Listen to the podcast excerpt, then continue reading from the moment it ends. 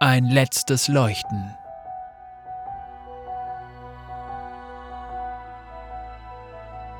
Das Erdbeben hatte Terbisia im Morgengrauen getroffen. Die Erde hatte sich aufgebäumt und es hatten sich gewaltige Risse gebildet. Lux ritt auf Sternenfeuer durch die eingestürzten Befestigungen, deren zehn Meter hohe Mauern aus sonnengebleichtem Stein aussahen, als hätten sie wochenlangen noxianischen Beschuss erdulden müssen. Sie führte ihr Pferd vorsichtig durch Geröllfelder und Ruinen zu einem provisorischen Lazarett, das in einem blau-weißen Marktpavillon untergebracht war.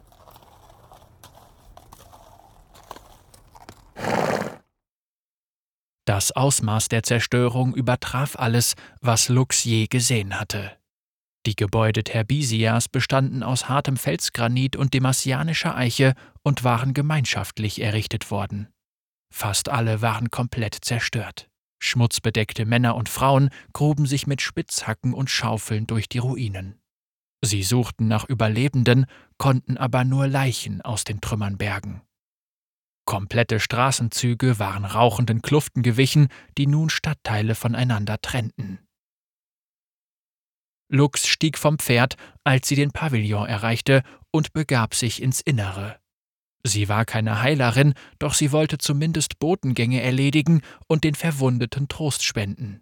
Sie hatte geglaubt, dass die Zerstörung, die sie bereits gesehen hatte, sie auf das Leid innerhalb des Zelts vorbereiten würde. Sie hatte sich geirrt. Hunderte Überlebende, die aus den eingestürzten Häusern gezogen worden waren, lagen dort auf Wolldecken. Lux hörte, wie Mütter und Väter ihre verlorenen Kinder beweinten, manche ihre toten Ehepartner hielten, und das Schlimmste waren die verwirrten und unter Schock stehenden Waisenkinder, die einsam und ängstlich umherwanderten. Lux erkannte einen Arzt in einer blutbefleckten Schürze wieder, der gerade seine Hände in einer Schüssel wusch und lief zu ihm. Chirurg Alza, sagt mir, wie ich helfen kann. Er wandte sich zu ihr um. Seine Augen waren blutunterlaufen. Es dauerte einen Moment, bis er sie durch den Nebel seiner Trauer erkannte. Fräulein Kronwacht. Alza verbeugte sich kurz. Lux, entgegnete sie. Bitte, was kann ich tun? Der Arzt seufzte. Ihr seid ein wahrer Segen, Herrin, aber ich würde euch die schrecklichen Zustände, die hier herrschen, gern ersparen. Tut das nicht, Alza! Lux stemmte die Hände in die Hüften. Ich bin Demasianerin und wir Demasianer helfen uns gegenseitig. Natürlich. Verzeiht mir, Herrin. Alza atmete erschöpft ein. Eure Anwesenheit wird eine Wohltat für die Verwundeten sein. Alza führte sie in den hinteren Bereich des Pavillons zu einer niedrigen Pritsche, auf der ein junger Mann lag. Lux erschrak beim Anblick seiner schrecklichen Wunden. Sein gesamter Körper war vom Schutt zertrümmert worden und die Augen von blutigen Bandagen bedeckt. Er schien ein Soldat zu sein, da er stoisch versuchte, keine Schwäche zu zeigen. Er hat eine Familie aus ihrem eingestürzten Zuhause geborgen. Nachdem er sie gerettet hatte, suchte er weiter nach Überlebenden. Dann gab es ein zweites Beben und ein weiteres Gebäude stürzte über ihm ein. Der Schutt hat seine Lungen zerschmettert und Glassplitter haben seine Augen zerstochen. Wie lange hat er noch? Lux versuchte, möglichst leise zu sprechen. Das wissen allein die Götter, aber wahrscheinlich nicht mehr lange.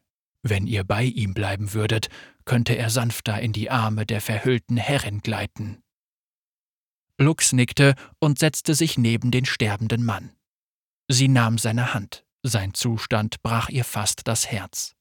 Alza lächelte dankbar und kehrte zu den Patienten zurück, denen er noch helfen konnte. Es ist so dunkel. Der Mann war von ihrer Berührung erwacht. Götter, ich kann nicht sehen. Ganz ruhig, Soldat. Sagt mir euren Namen. Dotan. Er keuchte. Ihr heißt wie der Held der Dämmerfeste? Jawohl. Kennt ihr die Geschichte? Sie handelt von der Abrechnung mit den Wilden. Glaubt mir, die Geschichte kenne ich gut.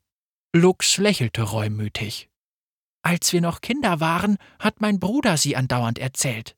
Ich musste dabei immer die freljordischen Korsaren spielen, und er war Dotan und verteidigte den Hafen allein gegen die Hautwechsler.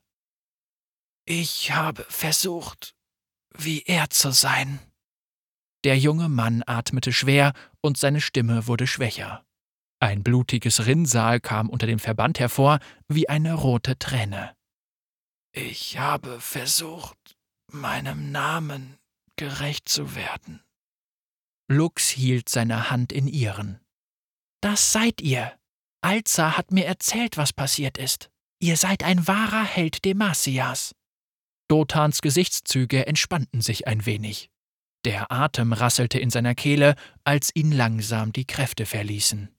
Warum kann ich nichts sehen? Eure Augen. Lux versagte die Stimme. Es tut mir so leid. Was. was stimmt denn nicht? Chirurg Alza hat mir gesagt, dass euch Glasscherben in den Augen stecken. Der Mann atmete zischend ein. Ich sterbe. Das weiß ich. Doch würde ich gerne das. das Licht Demasias noch ein letztes Mal sehen. Luck spürte, wie die Magie in ihr erwachte, aber sogleich flüsterte sie das Mantra, das sie die Illuminatoren gelehrt hatten. Es sollte ihre Kräfte zurückhalten.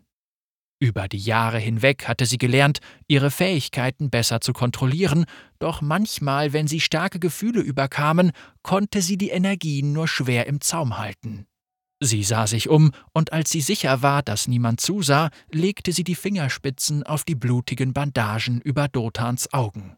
Lux ließ ihre leuchtende Magie durch den Kopf des Mannes bis zu den unbeschädigten Bereichen seiner Augen strahlen.